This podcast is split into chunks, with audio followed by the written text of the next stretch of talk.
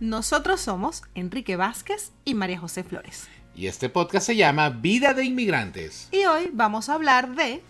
Acepta que hay cosas que no van a cambiar. Que no van a cambiar, mi querido Enrique, porque la migración es un fenómeno complejo que implica cambios en la vida de las personas que se trasladan de un país a otro.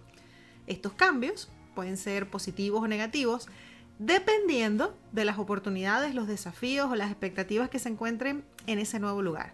Sin embargo, no todos los cambios son posibles o deseables. Hay cosas que no van a cambiar por más que uno lo intente o lo desee. Esas cosas pueden ser aspectos culturales, sociales, políticos o legales, por ejemplo, de ese país de destino que son diferentes a los de nuestro propio país y que pueden generar, generar dificultades de adaptación, frustración o conflicto. Sí, hay cosas que no van a cambiar. Y tanto en el país de uno, como dicen por allí, como en el país al que te fuiste. Recuerda algo, y esto es una cosa que yo siempre le digo a la gente, que a mí me sirvió muchísimo para adaptarme y para aceptar que las cosas son distintas. Si tú emigraste, emigraste buscando algo diferente. Entonces, emigrar buscando algo diferente, pero quejarse de que el país al que te fuiste no es igual al tuyo, no sé, yo lo veo un poco incongruente. Es cierto que a veces, y eso sí pasa mucho, las personas emigran buscando el país que tenían, sobre todo los venezolanos, porque los venezolanos hemos idealizado el país que teníamos. Para algunos el país que teníamos era Venezuela de 2007, para otros la del 98, para otros lo del 80, para otros la del año 70. Da igual, pero el venezolano, y, voy a hablar del venezolano, quizás el colombiano le pasa lo mismo al argentino, no lo sé, pero el venezolano emigra buscando el país que tenía. El problema es que el país que teníamos, ese país que tú recuerdas, que tú idealizas, ya no existe, ni volverá a existir. Podrá ser mejor, podrá ser peor, pero va a ser diferente. Y el país al que te vas, el país al que te fuiste, si tú lo elegiste, es porque probablemente consideraste que es mejor que tu país, el de tu país actualmente. Entonces, recuerda, y es importantísimo aceptar, y, es difícil al principio cuando estás recién llegado, que todo va a ser diferente a como lo era en tu país, tanto en tu país de antes como en tu país de ahora. Efectivamente, un inmigrante debe aceptar que hay cosas que no van a cambiar y debe respetar y convivir con ellas, ¿no? Esto no significa renunciar a su propia identidad, cultura, valores, sino reconocer la diversidad y la pluralidad que existe en el mundo y buscar formas de integrarse sin perder la esencia. Aceptar que hay cosas que no van a cambiar también implica ser realista y tener una actitud positiva frente a los retos. No se trata de conformarse o de resignarse, sino de buscar mm, soluciones creativas y alternativas para mejorar la calidad de vida y el bienestar personal y, por qué no, también colectivo. Un inmigrante puede aprovechar las ventajas y las oportunidades que le ofrece el nuevo país y eso no significa dejar de lado la historia, las raíces o los sueños.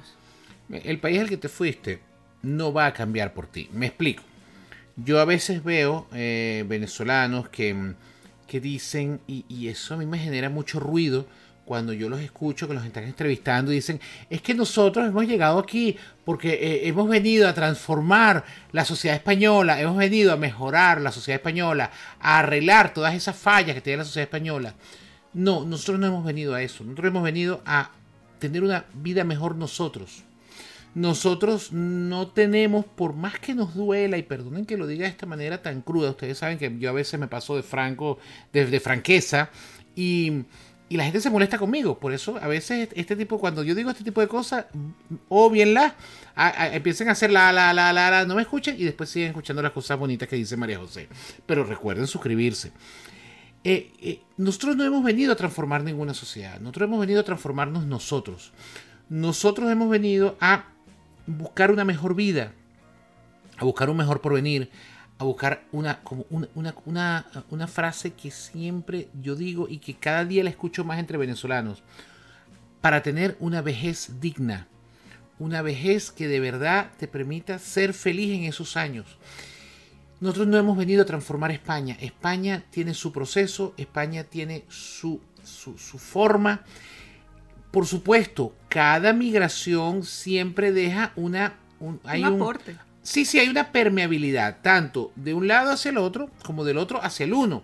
Así como cambio yo cuando vengo a España, de alguna manera con, con 500 mil venezolanos se produce un ligero cambio en la sociedad española, pero no solo se produce por 500 mil venezolanos, se produce por 900 mil marroquíes, se produce por 500 mil colombianos, se produce por 300 mil ecuatorianos, se produce por 200 mil italianos.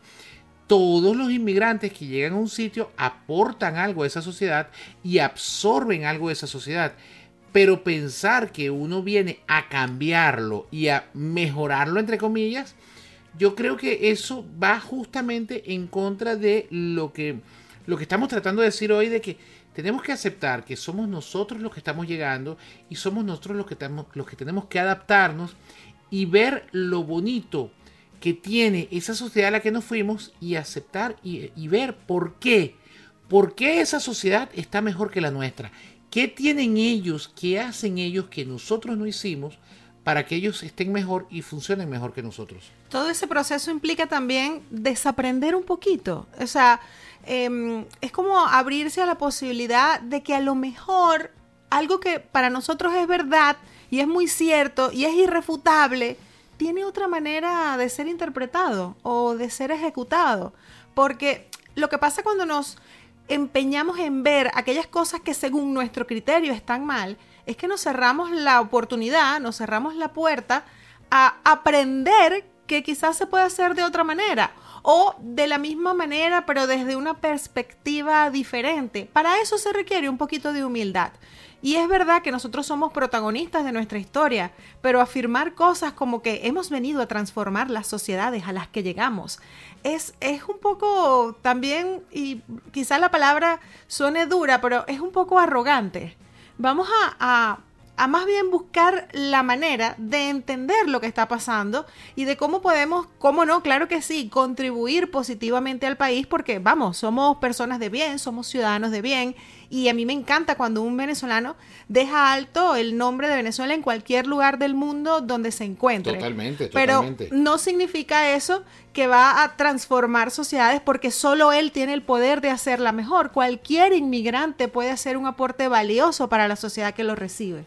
Eso es así, es que cualquier, mira, cualquier inmigrante, nunca mejor dicho, desde el señor que viene de, o la señora que viene de Marruecos, a la campaña de la fresa en Huelva, hasta el venezolano que llegó y montó una hamburguesería y la convirtió en una de las franquicias más exitosas de España.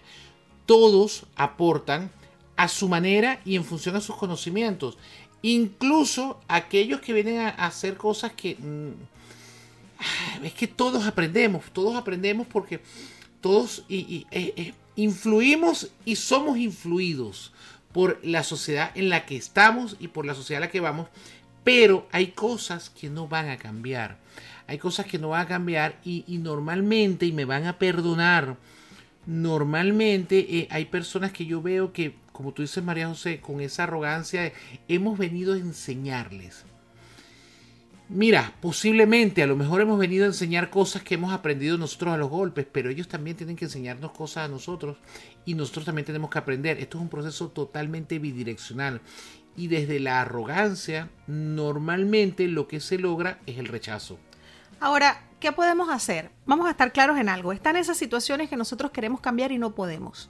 ¿Cómo nos enfrentamos a ese escenario? Yo tengo una receta de tres pasos. A ver, cuéntanos.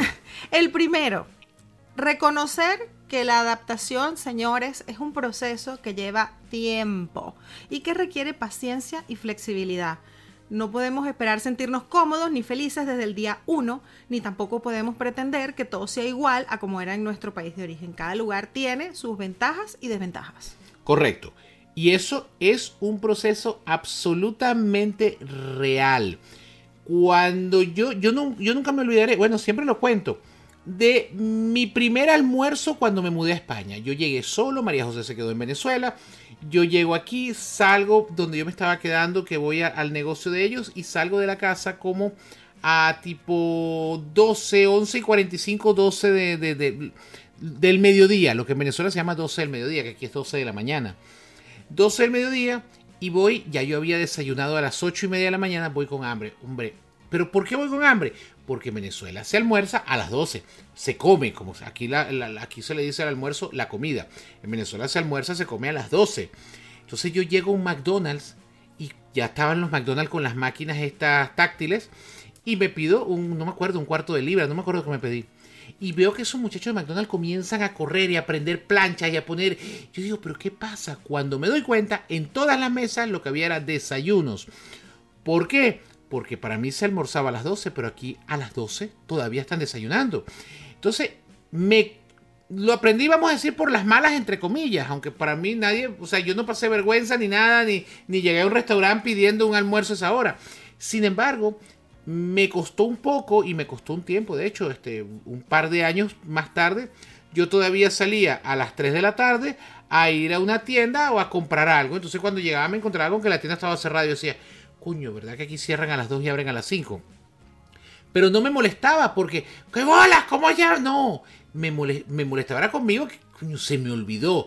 ¿Por qué? Porque a mí, aparte de que me no me acordaba de eso, pero por, la, por el otro lado, me encantaba salir a las 7 y media de la, de la tarde o 7 y media de la noche, como le decimos nosotros, y que todas las tiendas estén abiertas y poder comprar lo que quiera. Así es. Y para finalizar, te resumo el segundo y tercer paso. Lo segundo, para mí, más importante para sobrellevar toda esa situación de enfrentarse a cosas que no puedes cambiar, es, por supuesto, tener una actitud positiva y abierta hacia la nueva cultura, como ha dicho Enrique, como lo que le ocurrió con lo de los horarios. Esto significa mostrar interés, curiosidad sobre el país, la historia, la gastronomía, las costumbres y aprender con alegría, aprender con agradecimiento, con entusiasmo. Es que es así, mira, a ustedes no les gusta que alguien les pregunte por Venezuela. Mire, cuéntame cómo es tu país y tú te pepitas a hablar y me encanta. Bueno, haz lo mismo. Pregúntales a ellos por su país que te cuenten porque ellos, así como a ti te gusta hablar de Venezuela, a ellos les gusta explicarte sobre su país. Y cuando tú lo haces, eso es un símbolo, un, un signo de que lo respetas y de que quieres aprender de ellos. Y mientras más aprendas, más te adaptas y menos lo quieres cambiar. Y finalmente, lo tercero, pero no por eso menos importante, es buscar un equilibrio entre mantener nuestra identidad y adaptarnos a la nueva realidad, porque de verdad, solamente así vamos a poder sentirnos parte de ambos mundos y vamos a poder disfrutar lo mejor de cada uno. Correcto, por ejemplo, una arepa con mantequilla asturiana, queso tetilla y chorizo de león. Pues eso es integración y eso es coger lo mejor de los dos mundos, de tu cultura de tu país y de la cultura a la que estás llegando. Y con esta gastronómica reflexión que vale para casi todos los escenarios de intercambio cultural en la vida, nos despedimos de nuevo. Nosotros somos Enrique Vázquez y María José Flores. Y este podcast se llama Vida de Inmigrantes. Muchas, muchas, muchas gracias. Ah, y recuerden suscribirse, darle me gusta, compartirlo y dejar un comentario. Gracias nuevamente.